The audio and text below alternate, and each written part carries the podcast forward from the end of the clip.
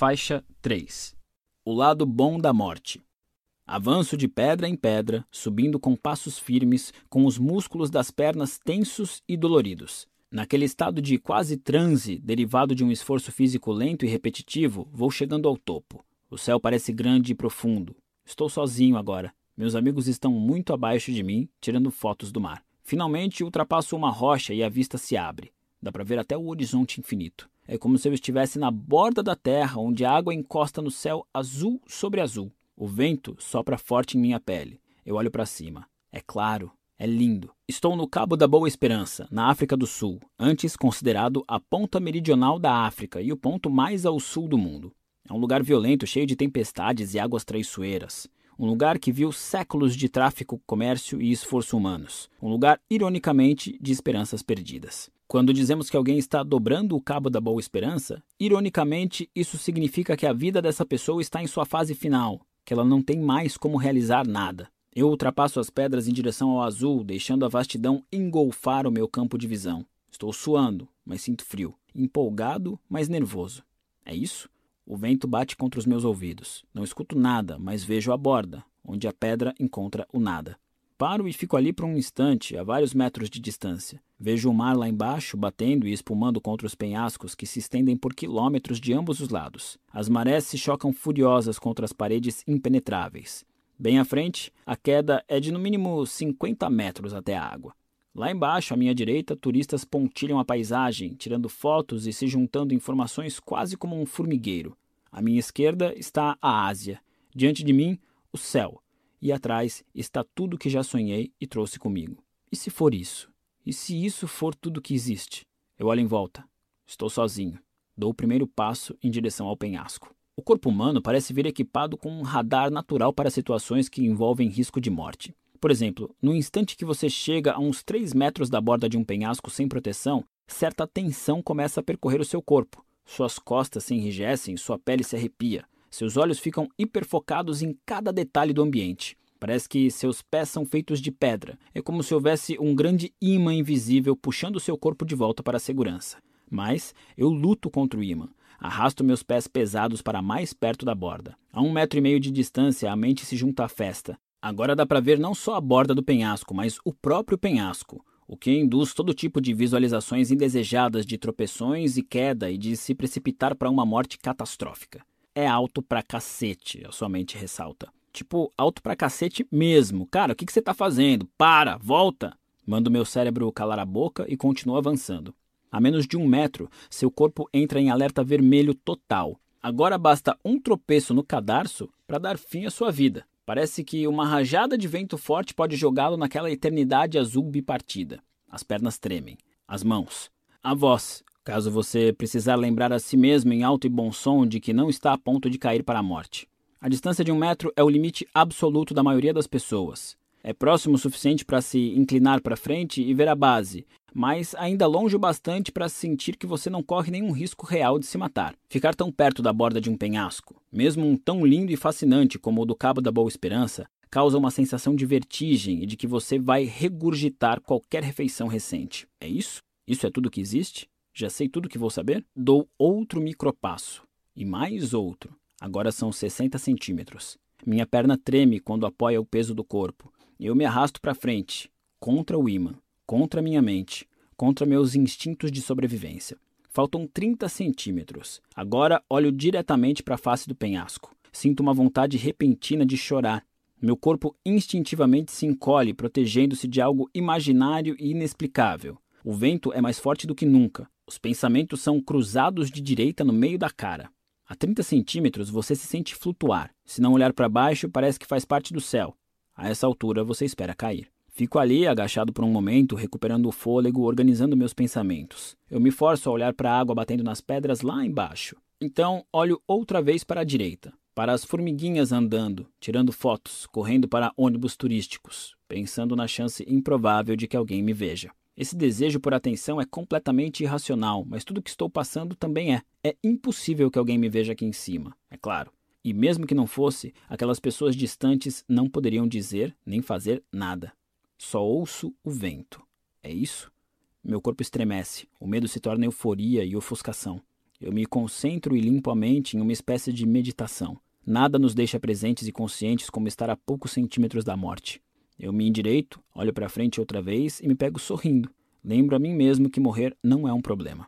Essa interação intencional e até exuberante com a própria mortalidade tem raízes antigas. Os estoicos da Grécia e da Roma antiga imploravam às pessoas que tivessem a morte sempre em mente, de forma a apreciar a vida e permanecer humildes diante das adversidades. Em várias formas de budismo, a prática da meditação é ensinada como um meio de se preparar para a morte em vida, dissolver o ego em um grande nada, alcançar o estado iluminado do nirvana. É visto como um teste para a passagem ao outro lado. Até Mark Twain, aquele maluco cabeludo que chegou e foi embora no cometa Halley, disse: o medo da morte vem do medo da vida. Um homem que vive plenamente está preparado para morrer a qualquer momento. De volta ao penhasco, eu me abaixo e me inclino para trás. Coloco as mãos no chão atrás de mim e me sento lentamente. Depois passo uma perna pela borda do penhasco. Há uma pequena protuberância na lateral. Apoio o pé nela. Então passo outro pé pela borda e apoio na mesma pedra. Fico ali, sentado por um tempo, apoiado nas palmas das mãos, o vento bagunçando meu cabelo. Agora a ansiedade é suportável, desde que eu permaneça focado no horizonte. Então me endireito e olho o precipício de novo. O medo dispara pela minha coluna, eletrizando braços e pernas e fazendo meu cérebro focar nas coordenadas exatas de cada centímetro do meu corpo. Em dados momentos, o medo é sufocante. Mas cada vez que isso acontece, esvazio a mente, concentro a atenção no fundo do penhasco, me forço a olhar para a minha potencial morte e simplesmente reconheço a sua existência. Eu estava sentado à beira do mundo, na ponta mais meridional da esperança, na porta de entrada para o Oriente. Uma sensação incrível. Sinto a adrenalina pulsar pelo meu corpo. Ficar tão quieto, tão consciente, nunca foi tão emocionante. Escuto o vento, observo o mar e olho para os confins da terra. Então rio por causa da luz, e tudo que ela toca é bom. Enfrentar a realidade da nossa mortalidade é importante porque elimina todos os valores ruins, frágeis e superficiais da vida. Enquanto a maioria das pessoas passa os dias buscando um pouco mais de dinheiro, ou um pouco mais de fama e atenção, ou um pouco mais de certeza de que está certa ou é amada, a morte nos confronta com uma questão muito mais dolorosa e importante: qual é o seu legado? Que marca você deixará ao partir? Terá tornado o mundo diferente e melhor? Qual influência terá causado?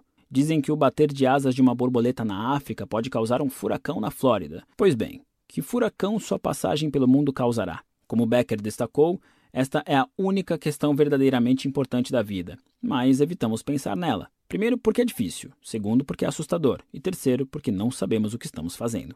E quando evitamos essa questão, deixamos valores triviais e odiosos dominarem nosso cérebro e assumirem o controle de nossos desejos e ambições. Se não reconhecemos o olhar sempre presente da morte, o superficial parece importante e o importante parece superficial. A morte é nossa única certeza. Portanto, deve ser a bússola pela qual orientamos todos os nossos valores e decisões. A morte é a resposta certa para todas as perguntas que devemos fazer, mas nunca fazemos. O único jeito de se sentir confortável com ela é se ver como algo maior que você mesmo. Escolher valores que não servem só aos seus interesses, valores que sejam simples, imediatos, controláveis e tolerantes ao mundo caótico que os rodeia.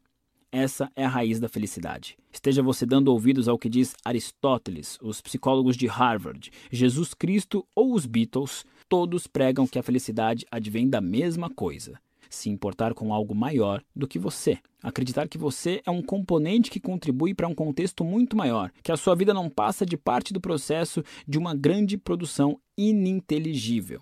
É para ter essa sensação que as pessoas vão à igreja. É por isso que lutam em guerras. É por ela que criam famílias, economizam aposentadorias, constroem pontes e inventam celulares, por essa sensação fugaz de fazer parte de algo maior e mais misterioso do que elas. A arrogância tira isso de nós. A gravidade dessa postura atrai toda a atenção para dentro, para nós mesmos, fazendo parecer que nós estamos no centro de todos os problemas do universo, que nós somos os únicos que sofrem todas as injustiças, que somos nós que merecemos a grandeza e não os outros. Por mais atraente que seja, a arrogância nos isola. A nossa curiosidade e empolgação pelo mundo se vira contra si mesma e reflete nossos preconceitos e projeções em todas as pessoas que conhecemos, em todos os eventos que vivenciamos. Isso é sexy e sedutor. Pode ser agradável por um tempo e vende muitos ingressos, mas é um veneno espiritual. São essas dinâmicas que nos afligem hoje em dia. Estamos muito bem no plano material, mas também, de inúmeras maneiras baixas e superficiais, muito atormentados no psicológico. As pessoas renunciam a todas as responsabilidades, exigindo que a sociedade cuide dos seus sentimentos e sensibilidades. As pessoas se apegam a certezas arbitrárias e tentam impô-las aos outros, muitas vezes com violência, em nome de alguma causa justa e imaginária.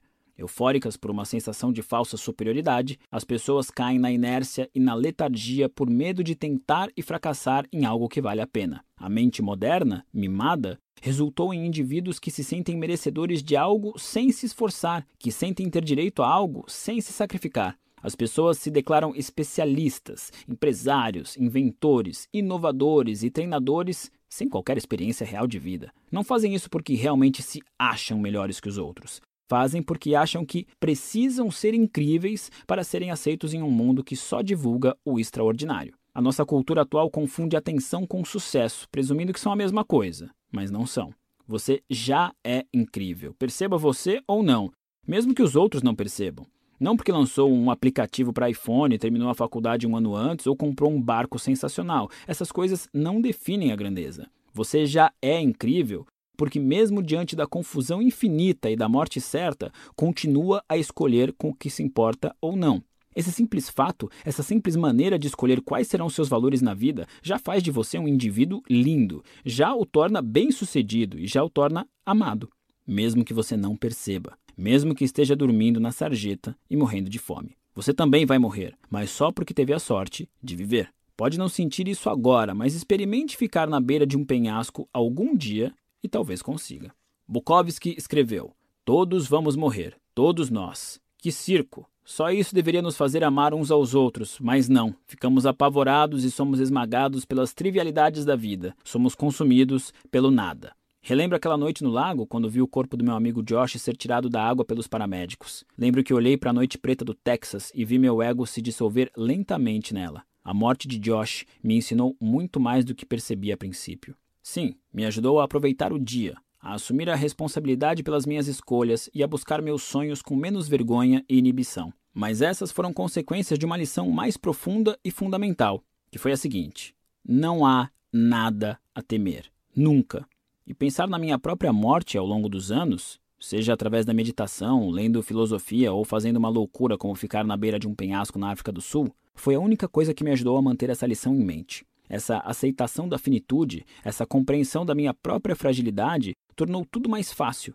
Esclarecer a origem dos meus vícios, identificar e enfrentar minha arrogância, aceitar a responsabilidade pelos meus problemas, vencer meus medos e incertezas, admitir meus fracassos e aceitar rejeições. Tudo ficou mais leve por causa da minha clareza sobre a morte. Quanto mais olho para a escuridão, mais clara a vida fica. Quanto mais quieto o mundo se torna, menos resistência inconsciente sinto em relação a tudo. Fico ali, sentado no cabo por alguns minutos, absorvendo tudo. Quando finalmente decido me levantar, coloco as mãos para trás e me arrasto. Lentamente levanto. Verifico o chão ao redor em busca de qualquer pedra solta, pronta para me sabotar. Reconhecendo que estou seguro, começo a voltar para a realidade. Um metro, um metro e meio. Meu corpo vai se restaurando a cada passo. Meus pés ficam mais leves. Deixo o ímã da vida me puxar. Quando passo por cima de algumas pedras, de volta à trilha principal, ergo o rosto e vejo um homem me olhando. Eu paro e o encaro. Hum, eu vi você sentado lá na borda, diz ele. Sotaque australiano. Ele aponta para a Antártica. É, a vista é maravilhosa, não é? Eu sorrio. Ele não. Ele está com uma cara séria. Limpo as mãos na bermuda, ainda com o corpo vibrando por causa da entrega que tinha acabado de vivenciar. Faço um silêncio constrangedor. O australiano fica ali parado por um instante, perplexo, ainda me olhando. Depois de um momento, ele acha as palavras. Está tudo bem? Como você está? Faço uma pausa, ainda sorrindo. Vivo, muito vivo. O ceticismo dele enfim cede e abre caminho para um sorriso. Ele assente de leve e começa a percorrer a trilha. Fico lá em cima, olhando a vista, esperando os meus amigos chegarem ao topo.